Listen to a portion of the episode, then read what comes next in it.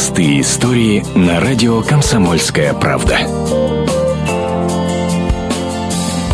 Испытание для настоящих морских волков выпало на долю инженеров из Иркутска Виктора Реукова и Олега Гусева. В выходные дни они отправились на Байкал в командировку, оценить состояние леса в Прибайкальском национальном парке. Вот только до базы так и не добрались. На полпути заглох двигатель, рассказал Виктор Реуков. Выбора не осталось, сели на весла, надеясь успеть до темноты. Но, как назло, на озере поднялся сильный шторм. Порывистый ледяной ветер, дождь, к тому же огромные волны накатывали на путников. Трехметровые. Ну вот и пришлось лодку держать в определенном положении все время, чтобы не захлестнуло водой это нас. Как говорится, жить захочешь, будешь грести, куда денешься. Пришлось принимать бой с байкальским штормом. Всю ночь инженеры отчаянно гребли, пытаясь удержать шлюпку на плаву. А к утру одно весло и вовсе сломалось. Оставалась только надежда на связь, и чудом сигнал прошел. Дальше к ним на помощь отправили спасателей, которых, к слову, Байкал тоже помотал. Вспоминает приключения сотрудник МЧС Сергей Шагунов. Мы где-то в течение трех часов туда даже больше добирались. Потом их искали СА-2. Мы пустили ракету, и они по спутниковому позвонили, сказали, что видят ракету. Оказалось, инженеров унесло за 100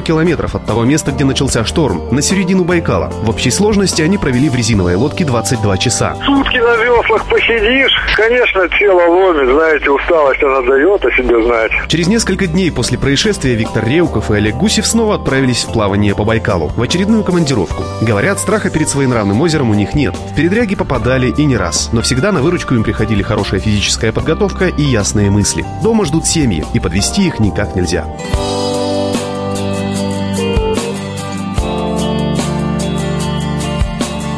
Простые истории на радио «Комсомольская правда».